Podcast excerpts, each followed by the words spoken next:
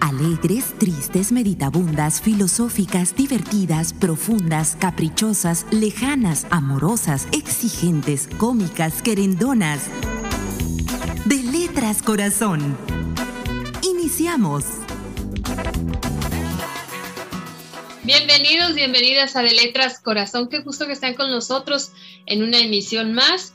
Esta ocasión, esta vez, vamos a platicar con un amigo, con un colega, con un cómplice en proyectos culturales, con una persona que cree fervientemente en el fomento a la lectura y a la creación literaria, en llevar la cultura hasta donde pueda llegar. Él es Ismael Serna. Gracias Ismael por hacernos un campo en tu agenda tan apretada en estos días.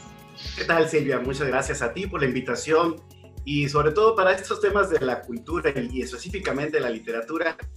Realmente no ha sido difícil abrir agenda, ha sido muy importante para mí y sobre todo esta invitación que, que me has hecho para compartir en estos minutos con tu amable auditorio todo lo que podemos y todo lo que podamos hacer, ya sea desde en lo personal, como mediador de lectura, como escritor, como poeta, pero también como seres humanos en medio de este tumulto llamado pandemia. Así es. Bueno, en tu caso se han juntado eh, varios sucesos, incluso este que mencionas a nivel mundial. Eh, Ismael reside en Cajeme. Eh, no podemos ignorar que dentro del Estado un estado violento, Sonora. Cajeme es uno de los puntos que más nos preocupan y ahí tú estás encargado de la Dirección de Cultura.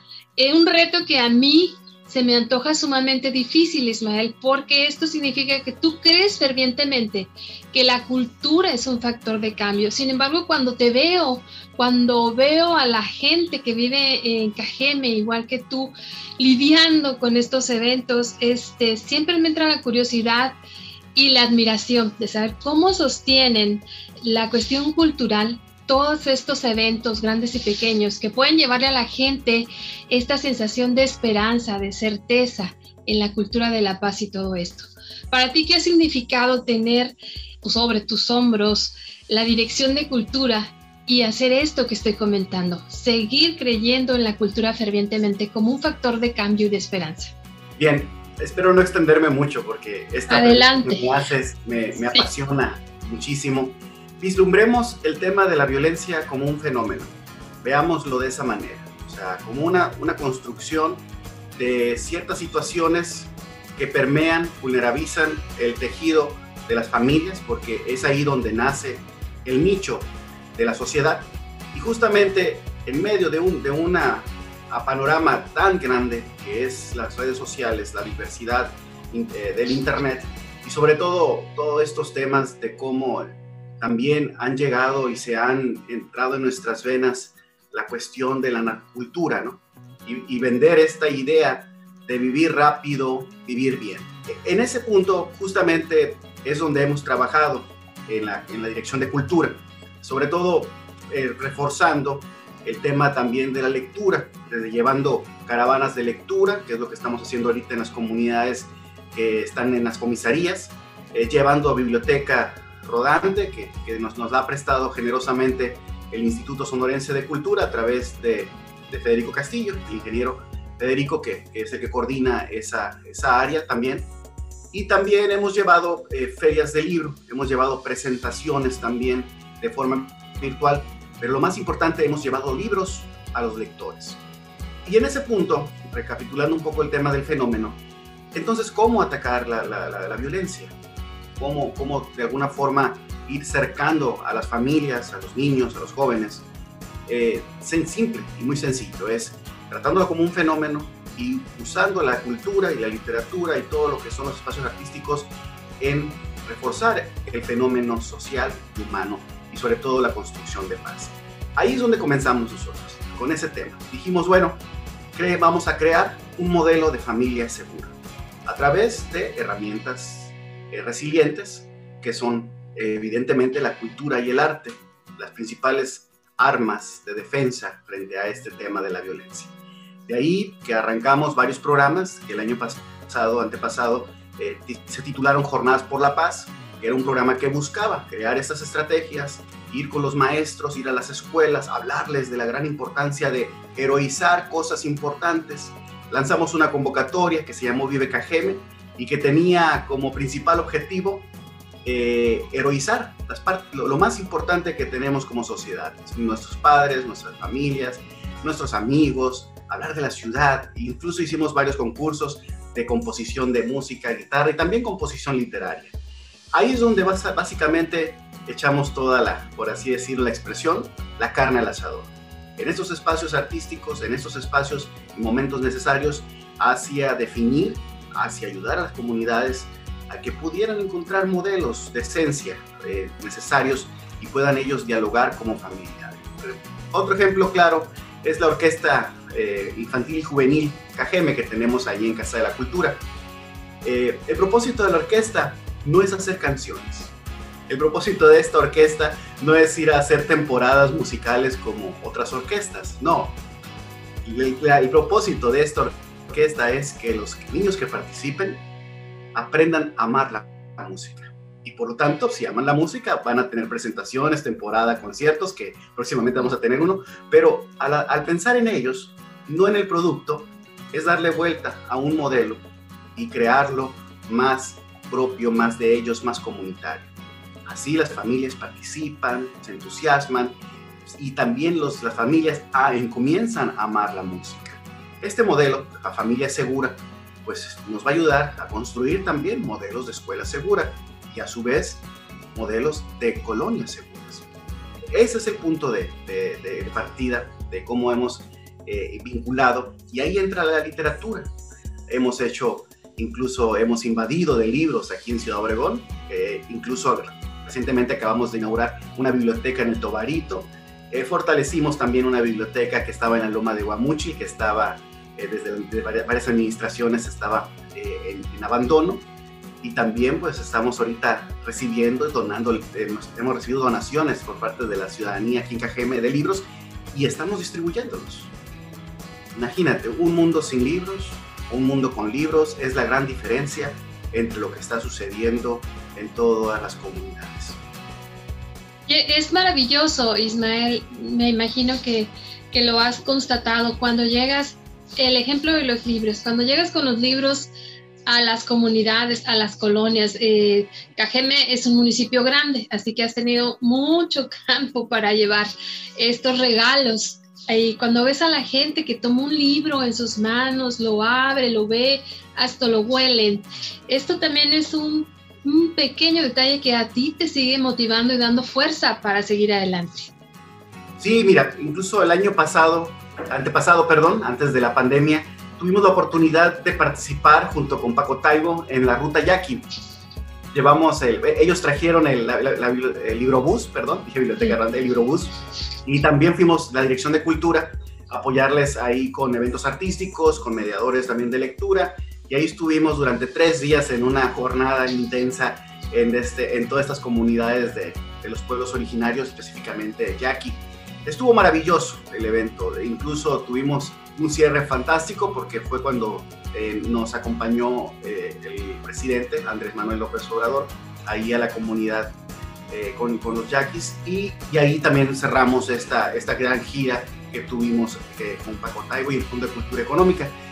Pero lo que les quería comentar era justamente en ese momento Paco había traído muchos libros también. Eh, se donaron alrededor de creo que 5 mil libros ahí en esas comunidades e incluso se llevó una relación de información del cual pues llegaron más libros a los maestros de las comunidades que estaban ahí para que fortalecieran también el acervo de las escuelas.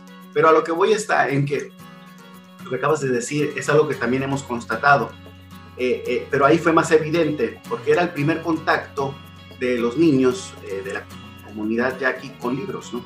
Y, no solamente cualquier libro, ¿no? Imagínate un libro nuevo y que, que también tú le digas, sabes qué, esto es tuyo. Claro que lo puedes compartir y lo puedes prestar, ¿no? Y se pueden hacer entre ellos una biblioteca, ¿no? Pero el simple hecho de dignificar también el espacio de la entrega del libro, de ofrecerlo como, como un pan, diría eh, García Lorca, un, medio pan de vida, ¿no? Por, así decirlo, el libro, nos habla también de este sentido humanitario también que hay detrás de ser un mediador de lectura. Llevar la palabra, y no la palabra como si fuera una ley, una normatividad, no, llevar la palabra para compartirla. Y también hemos visto eso en las comisarías, llevar los libros, platicar con ellos, con los niños y de pronto ver que, que los libros no solamente tienen letras, tienen imágenes, imágenes que también se expresan en cada página pero también imágenes que se expresan también en, nuestro sentimiento y en nuestra memoria. Claro. Híjole, con esta idea me quiero ir al corte porque es momento de hacer la primera pausa en De Letras Corazón. Les recuerdo que estamos platicando con Ismael Serna en este momento, un personaje importante en la cultura de Cajeme, yo me atrevo a decir que de Sonora. Es, les recuerdo también que estamos grabando este programa vía Zoom, por eso pueden notar ustedes que el sonido no es igual a cuando grabamos directamente en la cabina o que se oyen ruidos externos, el señor que pasa vendiendo pan, el perro de la casa, eh, los, los, sonidos de oficina, que es donde está ahorita Ismael. Así que bueno, esto al contrario de, de, hacerme sentir que tenemos interferencias, yo lo siento como que estamos directamente con usted en su casa, ahí conviviendo con los ruidos que conviven con nosotros a diario. Es de Letras Corazón, soy Silvia Manríquez, estamos platicando con Ismael Serna y vamos a la primera pausa, no se vayan porque es muy breve. De Letras Corazón. Esta es una pausa para la imaginación que nos traen los mitos legendarios y la poesía. En la antigua India, un sabio busca el néctar de la inmortalidad. Para obtenerlo, se queda sentado en completa quietud, sin parpadear, durante 3.500 años, con las manos elevadas al cielo, concentrado en la visualización del brebaje divino. Después de tanto tiempo, el néctar empieza a fluir por sus ojos como rayos de luz. Las diosas de las diez direcciones se reúnen y forman un vientre colectivo para atrapar el líquido luminoso de donde sale un nuevo ser, la luna. En diferentes culturas, la belleza de la luna se asocia con la posibilidad de saborear su luz hipnótica y embriagante. El poeta mexicano Jaime Sabines nos dice que de hecho, la luna se puede tomar a cucharadas o como una cápsula cada dos horas. La luna, nos dice Sabines, es buena para tranquilizarnos y también alivia a los que se han intoxicado de filosofía. Y esto, además, nos da el día de hoy una pausa para la imaginación.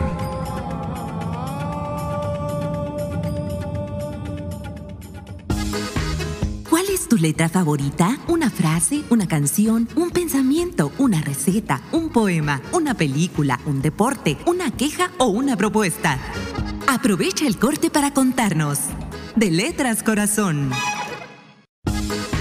De Letras Corazón. Comuníquese con nosotros desde cualquier parte de México al 662-212-6655 o al 6628-472364 para mensajes de texto y WhatsApp. Ya estamos de regreso. De Letras Corazón. Continuamos en De Letras Corazón. Recuerden que estamos grabando vía Zoom. Así que el sonido puede que no sea igualito que el de la cabina, pero es más cálido, ¿no? No se les figura. Estamos platicando con Ismael Serna, nuestro amigo, colega, cómplice y que sabe mucho de cultura y de fomento a la cultura, Ismael, no solamente a la literatura, porque eh, tus responsabilidades, eh, ahora sí que profesionales le puedo llamar yo, porque este es tu trabajo, te han permitido eh, conocer lo que pasa alrededor de todas las artes y todas las manifestaciones culturales, aunque tú eres literato. Me voy a hacer aquí como un paréntesis para que nos platiques, porque los temas que, que estamos platicando iniciamos con el de culturas, iniciamos como en algunas películas de Hollywood, ¿no? directamente con lo que tiene que ver con la parte medular de lo que pasa en, con la cultura y la violencia, sobre todo en Cajeme. Pero bueno, yo me hago aquí como un paréntesis para que me platiques. Tú elegiste estudiar literaturas hispánicas en aquel momento. ¿Qué fue lo que te impulsó a estudiar literatura? Leer, leer me hizo mucho daño. es que bueno para nosotros, ¿eh? Sí, me hizo pensar en que podía ser escritor y, desafortunadamente pues lo soy. He ganado dos veces el concurso de libros sonorense porque ese escritor ya es poeta. Y la sensibilidad de los poetas, pues no sé, eh, a mí me parece que es un poco distinta, más atrevida que la de otros profesionistas, porque bueno, ojalá que pudiéramos eh, sentir y ver un día que la poesía se ha convertido en tu profesión y te da para comer. Pero bueno, mientras eso pasa, ¿verdad? Hay que dedicarse a hacer algo más. Eh, la vida te ha permitido y seguir por el campo de la cultura y todo lo que tiene que ver alrededor y el manejo de la cultura. ¿Cómo es? ¿Cómo son eh, estos procesos para, para hacerla así real, tangible y llevarla a estas comunidades como lo que nos platicabas ahorita de la comunidad Jackie? Que mira, además te toca trabajar con la comunidad Jackie. Eh, la vida ha estado llena de retos, ¿verdad? Pero tú le has entrado a todos con mucha fe y muchas ganas. Y en el corte platicábamos algo que ustedes que nos están acompañando en De Letras Corazón en Radio Sonora, pues ya saben, siempre el presupuesto más pequeño, deporte y cultura. Y así Ismael ha salido adelante desde hace tiempo que eras que coordinador de literatura en el Instituto Nacional de Cultura. Si mal no recuerdo, ¿verdad? Algo así. Y bueno, así se ha ido capacitando él para un estilo de vida, Ismael, porque aunque no lo quieras, estas funciones te hacen llevar un estilo de vida distinto al que llevamos el, común de la gente, porque siempre estás, yo me imagino, siempre estás pensando, ¿y ahora cómo le voy a hacer? Y ahora quiero llevar esto para allá, y ahora, uy, ahora pasó este evento violento aquí, ahora, ¿cómo llevamos la cultura? Todo eso. Yo te lo reconozco y por eso me da mucho gusto y me parece tan importante que estés aquí platicándonos. Y bueno, el programa en realidad es para que tú platiques. Yo ya hablé mucho. Este, estábamos hablando de eh, un municipio violento y cómo eh, nos pudiste dar una muestra de lo que se hace para llevar arte, cultura y un poquito más, sensación de paz sensación de yo soy, yo puedo, esos niños como el que nos platicabas ahorita.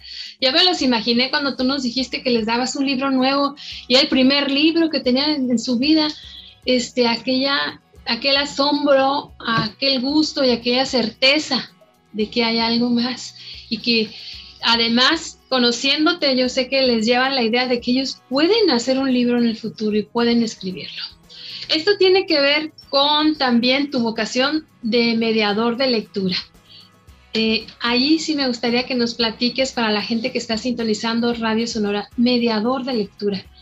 ¿Cómo se ha insertado este gusto tuyo, esta vocación en tu vida, en tu trabajo como director de cultura? Porque no lo puedes quitar. Entonces tú ya eres mediador de lectura cuando llegas a la dirección de cultura. ¿Fue más fácil o más difícil? Eh, relativamente fue, fue, fue fácil. Eh, solamente me gustaría recapitular algo. A ver, adelante. Cuando trabajé en el Instituto Sonorense de Cultura, tuve un gran maestro, un gran amigo, un, un hermano, Nacho Mondaca, del cual le, le, aprendí muchísimas cosas y del cual le extraño también muchas cosas de él, que, que desafortunadamente este año se nos ha adelantado en este camino de la vida. Eh, pero me refiero a que tuve una gran escuela porque se trataba de un hombre muy generoso, que incluso de mucho antes de que trabajáramos en el Instituto Sonorense de Cultura, estudiamos juntos literatura y andábamos ahí por todo Hermosillo y donde nos invitaron con la caja de libros en el hombro, ¿no? Una caja de libros, de, libros ahí de, de, la Asociación de Escritores de Sonora, libros que nos regalaban, íbamos a dar pláticas, íbamos a dar conferencias, no nos daban un solo peso, terminamos pagando nosotros por, por hacer esas presentaciones. Pero a lo que voy con todo esto es que uh, esta escuela la impusimos también cuando estábamos en el Instituto Sonorense de Cultura, de entregar más, de, ser generosos. Para esto la, la, la cultura no tiene precio. La cultura no la hacen las instancias, no la hace la dirección de cultura. La cultura la hacen las personas.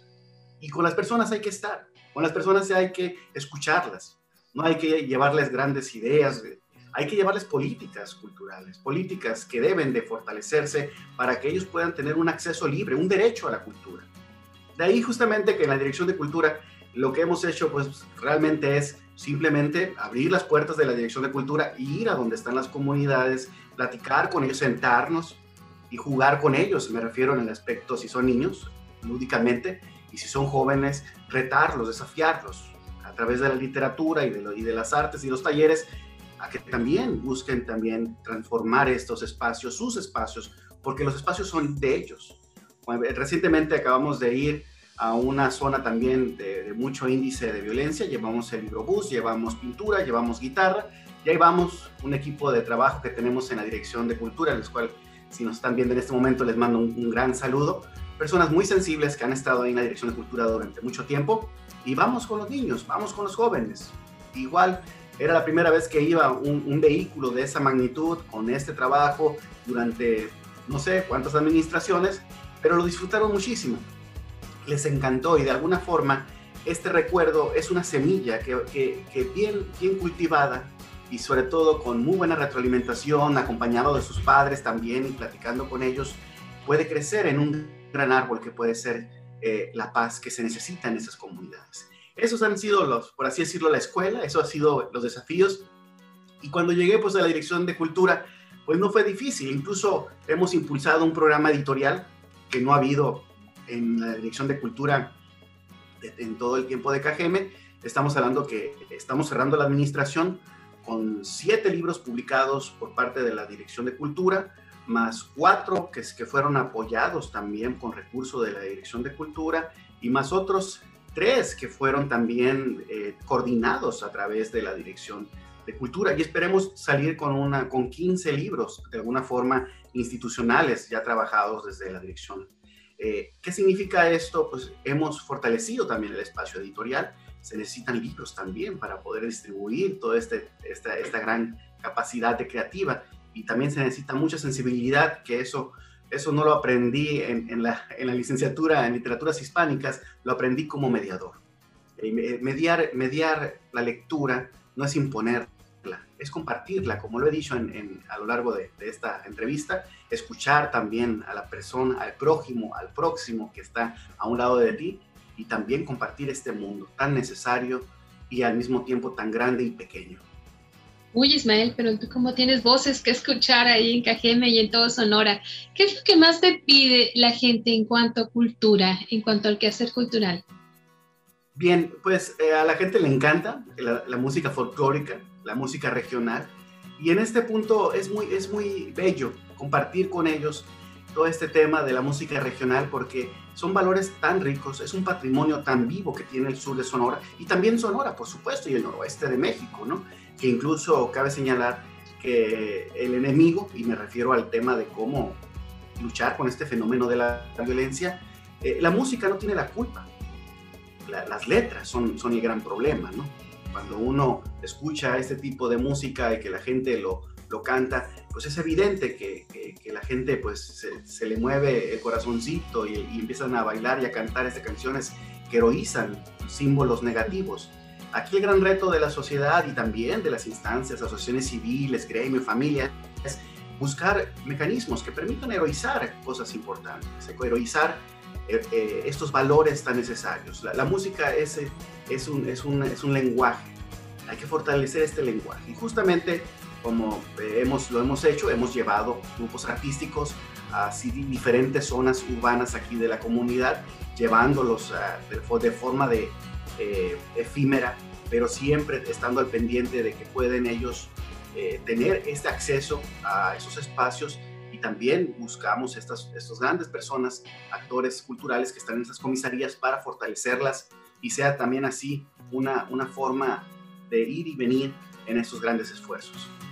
Bien, híjole, escuchándote, pues reconocemos más toda esta labor que se hace allí, en donde tú vives y que permea al resto de Sonora y como bien dices, al noroeste del país. Es momento de ir a otra pausa, pero a mí me parece que los minutos están yendo relativamente rápido, porque estamos platicando de algo que nos gusta mucho y nos apasiona. Estamos hablando de cultura, de letras y de nosotros mismos. Soy Silvia Manríquez, estoy platicando con Ismael Cerna, que él está en Ciudad Obregón, nosotros acá en Hermosillo y usted en todo el mundo sintonizando Radio Sonora. Vamos a la pausa, es muy breve, no se vayan.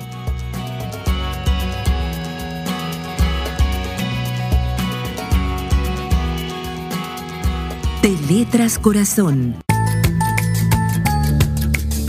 Para entendernos bien, necesitamos escribir bien. Aiga es la forma incorrecta de decir haya. Esta palabra está mal empleada y es considerada un barbarismo del habla coloquial. Lo correcto es emplear haya con y del verbo haber.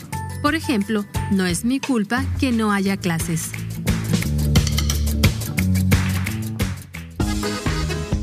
Tu letra favorita? ¿Una frase? ¿Una canción? ¿Un pensamiento? ¿Una receta? ¿Un poema? ¿Una película? ¿Un deporte? ¿Una queja o una propuesta? Aprovecha el corte para contarnos. De Letras Corazón.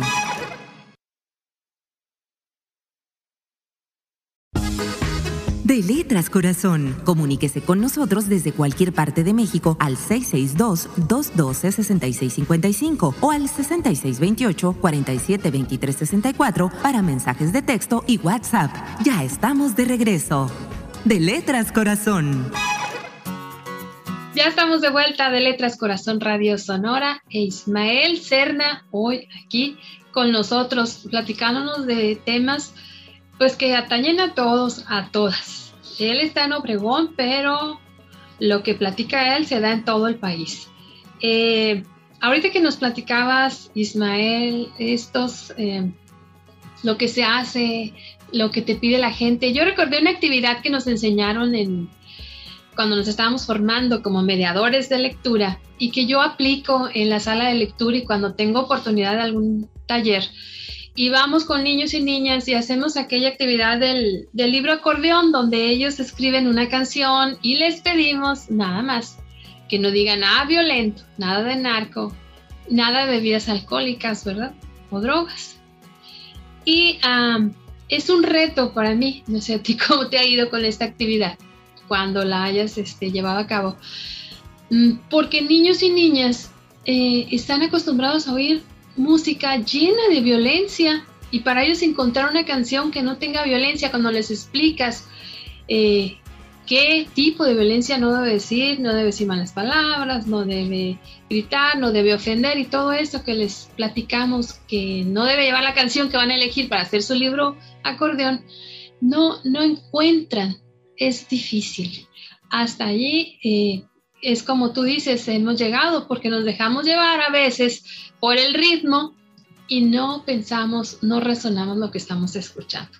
Algo así pudiera pasar, eh, haciendo una analogía, con eh, las manifestaciones artísticas, con el fomento a las artes.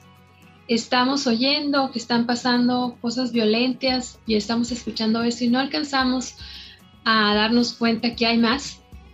Ese es como un razonamiento que quisiera hacer contigo, porque yo me he dado cuenta y tú lo has constatado que cuando llega el arte a la casa de alguien, cambian. Las personas cuando conocen lo maravilloso de encontrar otros mundos en la literatura, lo maravilloso de dejar fluir sensaciones en la música, en el baile, no sé, al estar formando algo con arcilla, cambia la gente, ¿no? Y tú lo has constatado me, deja sin palabras porque ahondaste en todo, ¿no? Eh, justamente el tema es así, sencillo, ¿no? Hagamos que la cultura sea parte de la canasta básica de la comunidad de Sonora. Hagamos que el libro sea parte de esta misma canasta básica de día a día de los sonorenses. Ese es, ese es el gran secreto de por qué somos diferentes a otros países. Sí, cierto, hablamos a veces de que no, es que en Finlandia, es que en Japón, ok, ok, ok. Pero ¿qué hacemos nosotros en nuestra casa? ¿no? ¿Quién está enseñando a nuestros hijos? Yo comprendo y, lo he platicado con muchas personas. En algún momento una, una, una persona, fui a una entrevista eh, y me decía, ah, es que usted escribe, sí, fíjese que a mí también, bueno, yo, yo no leo, yo no leo. Mi, mi, hija es la que lee, yo no leo porque yo ando trabajando todo el día. Y, y, y le pregunté, eh, ¿Y qué está leyendo su hija? ¿Cómo, se llama el libro que está leyendo? Eh, no sé. No sé qué libro está leyendo. O sea, eh, había una desconexión, o sea, de, lo que estaba pasando en su propia casa, ¿no? ese es uno de los temas que, hay que luchar y, eso, con toda sensibilidad y con todo respeto, ya, ya, nosotros como mediadores no lo podríamos hacer, ni tampoco las instancias de gobierno, ¿no? Es, es un nicho que tienen eh, responsabilidad directamente las familias. Abrir esos espacios, abrir estos, estos espacios, me refiero de reconocerse eh, en casa, de platicar acerca de los libros. Sí es una obligación de las instancias culturales del Estado, sobre todo llevar libros, sin costo, gratis. Eh, me refiero, si se están publicando, imprimiendo con dinero del, municipal o estatal estos, estos libros, por, porque se revenden, ¿no? Porque se produce el, libro en impuestos y después se vende otra vez el libro, ¿no? Eh, pero llevando estos libros, que fue lo que hicimos cuando estábamos en el Instituto Sonsorense de Cultura en el sexenio pasado y también en este trienio en la Dirección de Cultura, llevar estos libros, inundar de alguna forma, dejarlos ahí libres Incluso acabamos de rescatar, me refiero hace dos años, el paralibros que teníamos aquí en Cajeme. Había uno dentro de la Casa de la Cultura. Estaba en sucio, lleno de cucarachas y una que otra ratita. Lo lavamos, lo limpiamos, lo sanitizamos y lo pusimos en la laguna de Naina. Y ahí, bajo un mezquite, lo, llenamos de, libros. Hemos colgado libros. Se convirtió en el, en el jardín de los libros y hemos dejado libros. De alguna forma, cada tres días los cambiamos, cada dos días si vemos que ya se, se lo están llevando, les ponemos más. Los libros son para que se los lleven, para que la gente los tome y se los pueda leer ahí y si se le gustó, lléveselo. Róbese ese libro, ¿no? Es lo maravilloso que ha pasado. Incluso una vez vandalizaron el espacio, lo agarraron a pedradas, rompieron ahí la, la vitrina.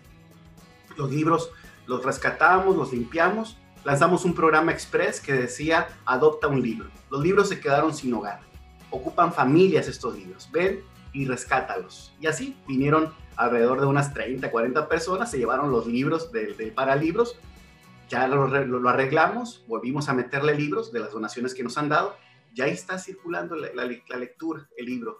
Hay lectores, hay personas con mucha sensibilidad y este programa ha sido un éxito. Hemos, hemos tenido y todavía continúa el tendedero de libros, pero lo más importante eh, acerca de las palabras que los niños a veces no tienen para poder expresar en este, en este ejercicio que tú has hecho como mediadora, eh, está el gran reto y el desafío en cómo compartir esas palabras, cómo, cómo tratar de intentar que no se nos acaben las palabras.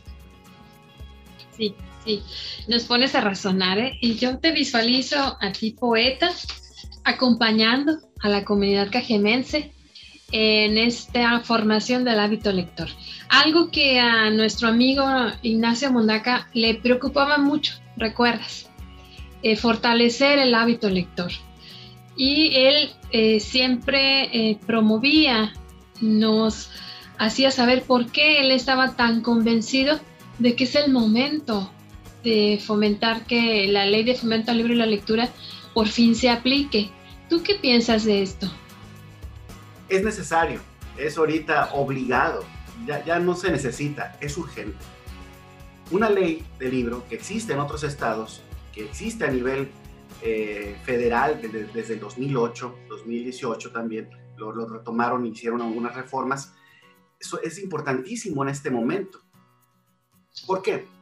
No se trata de un capricho de, de, de tener una ley solamente para, para que se ejecute, no, se, trata de la capacidad de crear estas políticas que permitan abrir estos recursos que ya existen, pero vincularlos estrechamente con los gremios artísticos, con asociaciones civiles, con comunidades lectoras y por qué no pensar también en centros de lectura, de capacitación lectora, que sean vinculados también con docentes, supervisores y también todo este grado de profesionalismo que existe en la Secretaría de Educación, ¿Por qué?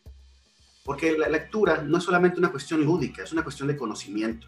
No podemos llegar a la, sabiduría o a, los estudios si no tenemos la capacidad de poder tener una competencia de comprensión lectora. De ahí que, el tema es urgente, o sea, que queremos, que la, queremos tener ingenieros con competencias, eh, capacidades para, para esta globalización, ocupamos leer. Queremos ser felices, ocupamos leer. Queremos tener un mejor trabajo, ocupamos leer. Y, en ese leer no está en la palabra de ver, o sea, es, es el gustar por la lectura. Aprender o reaprender la, la gran necesidad. En este tema, la, la ley del libro y de fomento a la lectura es, una, es un capital necesario político que pueda vincular estrechamente desde el Instituto Sonorense de Cultura, desde la Secretaría de Cultura y también hacia los municipios que necesitan en este momento una reestructuración muy importante en las bibliotecas, en los trabajos de mediación y sobre todo tener aliados tan importantes como los mediadores de salas de lectura, que es un capital humano tan importante y de gran, y de gran, vaya, capacidad y experiencia que ya tenemos aquí en Sonora. Ya los tenemos. Somos varias generaciones las que estamos capacitadas por muy importantes eh, personas que han venido desde México a capacitarnos. Y ahorita actualmente hay una capacitación virtual que estamos llevando a cabo aquí en, en Cajeme, muy agradecidos por el Fondo de Cultura Económica y salas de lectura y sobre todo también al ingeniero Federico Castillo. Así que, ¿qué es lo que se necesita? Desempolvar esa, esa ley, actuar con ella y trabajar con esas herramientas tan estratégicas, resilientes y al mismo tiempo de conocimiento. Así es. Eh, si usted nos está acompañando desde el inicio del programa, bueno, ya se ha dado cuenta de quién es Ismael Serna. Le gusta, le apasiona y ya lo ve que le gustan también los retos mayores, los retos fuertes, ¿verdad? Y en eso está trabajando y nos está contagiando. Así que usted ya se había imaginado que los libros también pueden ser huérfanos y que nos necesitan y que ya sabía también que hay un ejército de mediadores y mediadoras que están aquí en Sonora y que usted que nos está acompañando, Ismael, y a mí en este momento a través de Radio Sonora, también puede pedir eh, que por fin sea una realidad la ley del fomento al libro de la lectura, porque ahí en casita donde estamos necesitamos libros, como dijo Ismael, ocupamos y necesitamos leer simplemente para ser más felices así de, sencillo, para estar más tranquilos, depende de lo que le guste leer, ¿verdad? Pero cuando llega a casa cansado y usted se acompaña de un libro y lee, aunque sea una o dos páginas, ¿no descansa más a gusto? A eso lo dejamos Ismael y yo creo que lo medite un poco. Por lo pronto vamos a la última pausa de esta emisión de De Letras Corazón. Soy Silvia Manríquez y es Ismael Serna platicando con nosotros y contagiándonos de este gusto por la cultura, el arte y en particular la literatura. Vamos a la pausa. De Letras Corazón. Una palabra altamente popular que ya aparece en la versión digital del Diccionario de la Lengua Española es meme, con dos significados. Un rasgo cultural o de conducta que se transmite por imitación de persona a persona o de generación en generación y la más empleada, una imagen, video o texto, por lo general distorsionado con fines caricaturescos, que se difunde principalmente a través de Internet.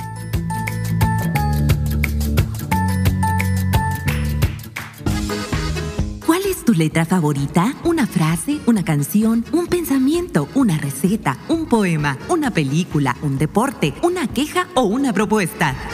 Aprovecha el corte para contarnos de Letras Corazón. De Letras Corazón. Comuníquese con nosotros desde cualquier parte de México al 662-212-6655 o al 6628-472364 para mensajes de texto y WhatsApp. Ya estamos de regreso. De Letras Corazón. Ya estamos de regreso en de Letras Corazón. Soy Silvia Manríquez y ya me he escuchado que estoy muy contenta porque está aquí Ismael Serna platicando con nosotros de arte, de cultura, de letras, de libros, de fomento a la lectura. Ismael, cuando iniciamos por ahí mencioné que has ganado el concurso de libros sonorense dos veces porque eres poeta. Entonces tenemos a la mano dos de tus libros. Tu boca mía y el más reciente, se me fue el nombre. Aquí lo tengo. Ándale. Sí, formas de olvido.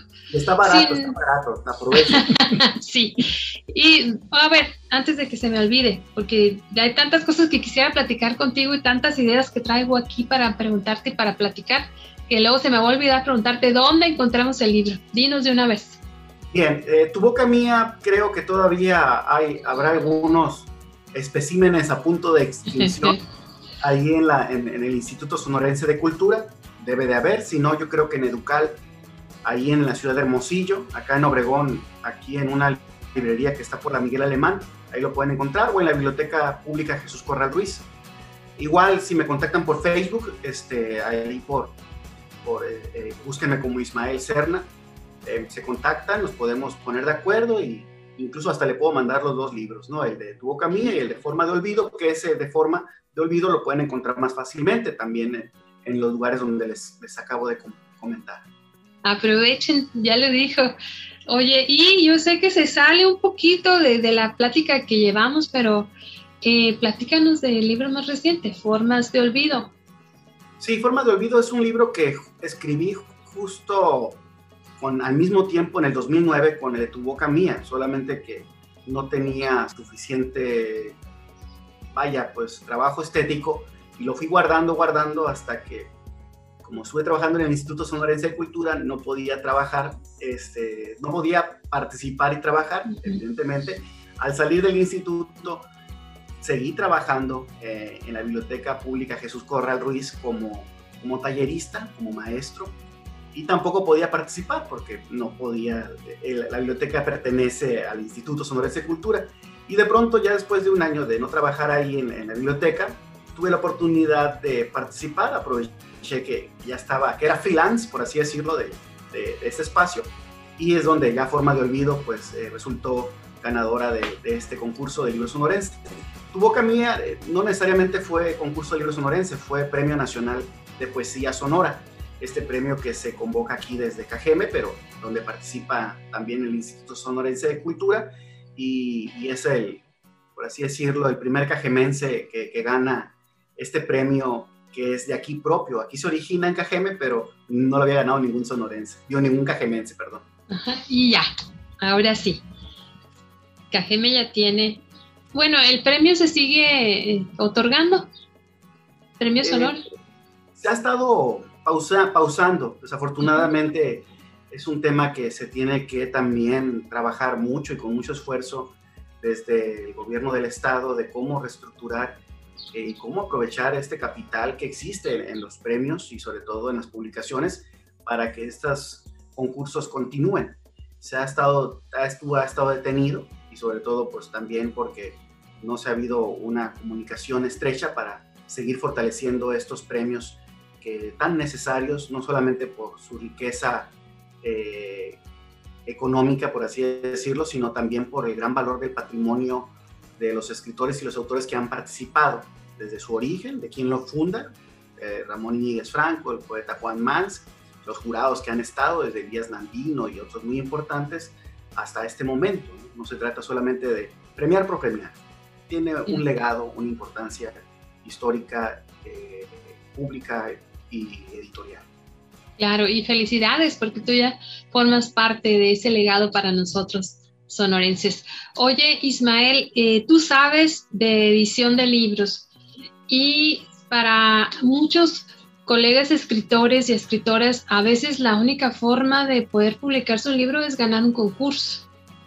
¿Cómo va esto? Es muy importante lo que comentas porque también veo yo que, que se necesita reestructurar un programa estatal de, vaya, de publicaciones que permita no solamente imprimir unos cuantos libros, sino ver la posibilidad de apoyarlos, fortalecerlos, tener una transparencia en el trabajo del creador y también de las instancias que participen y también una vinculación muy estrecha con instancias que permitan reducir gastos y poder publicar. Eh, el tema que tú dices es algo muy, muy, muy eh, común, o sea, una persona que escribe requiere también un, un lugar donde publicar libros, ¿no?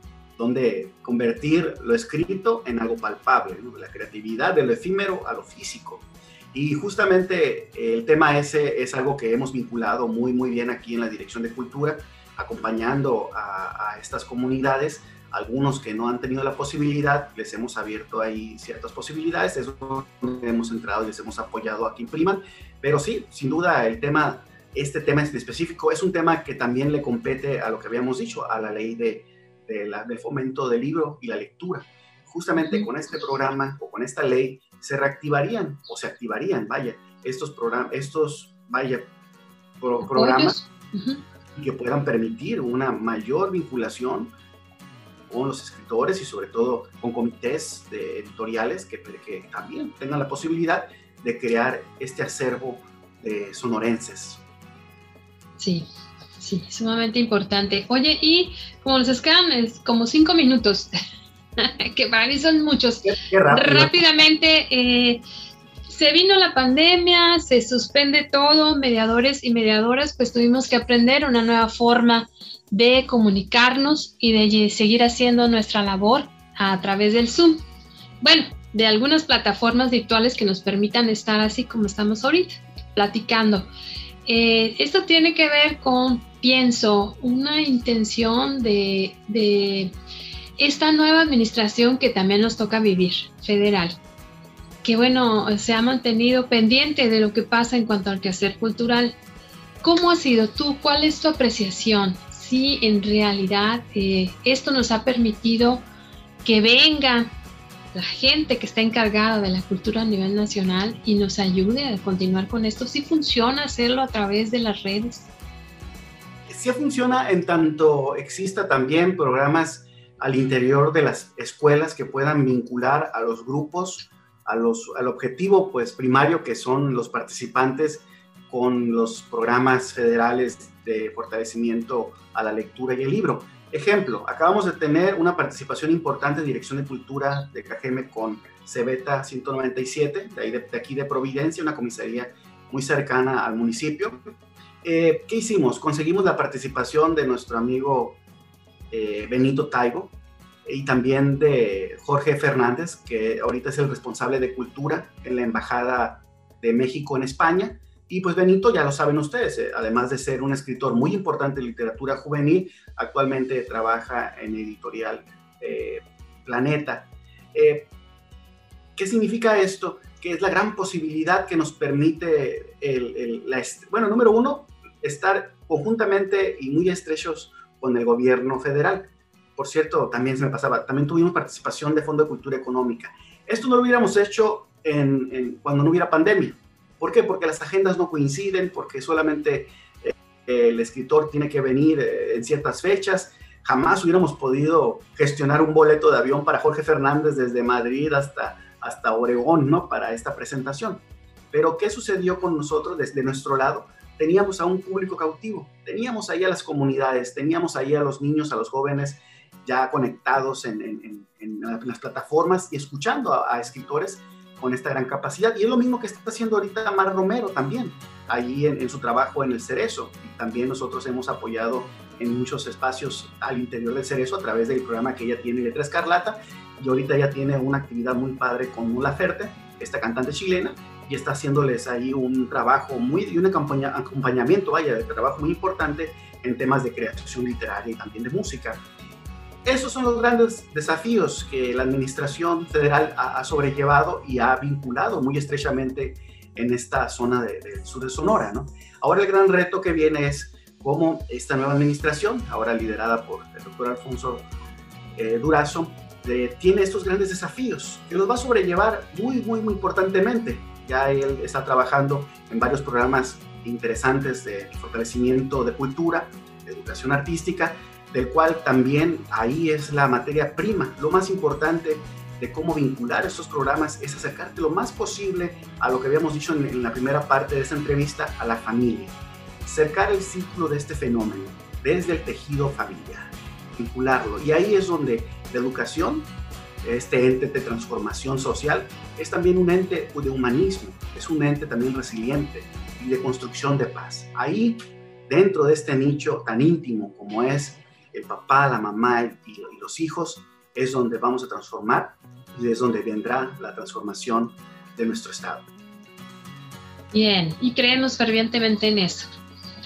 La familia, nosotros, todos. Y bueno, este nuevo equipo, le quiero llamar así, este gran equipo a nivel estatal que se estará formando, pues nos incluye a nosotros, ¿no? ciudadanos y ciudadanas, pendientes siempre de lo que pasa en nuestro Estado no hay que voltear la mirada, hay que estar viendo cómo vamos a trabajar en equipo con los funcionarios, las funcionarias, autoridades y toda esta gente como Ismael Serna que le preocupa qué pasa con la cultura y qué pasa en nuestras familias. Ismael, nos quedan algunos temas pendientes que yo espero en futuro podamos platicar y quizá hablar más de poesía y escucharte leer tus poemas.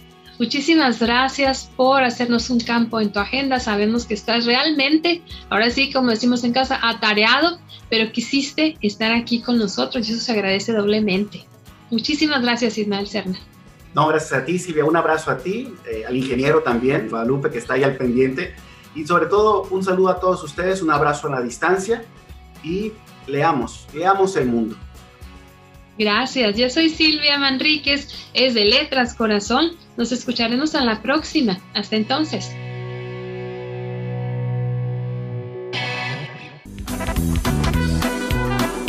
De Letras Corazón.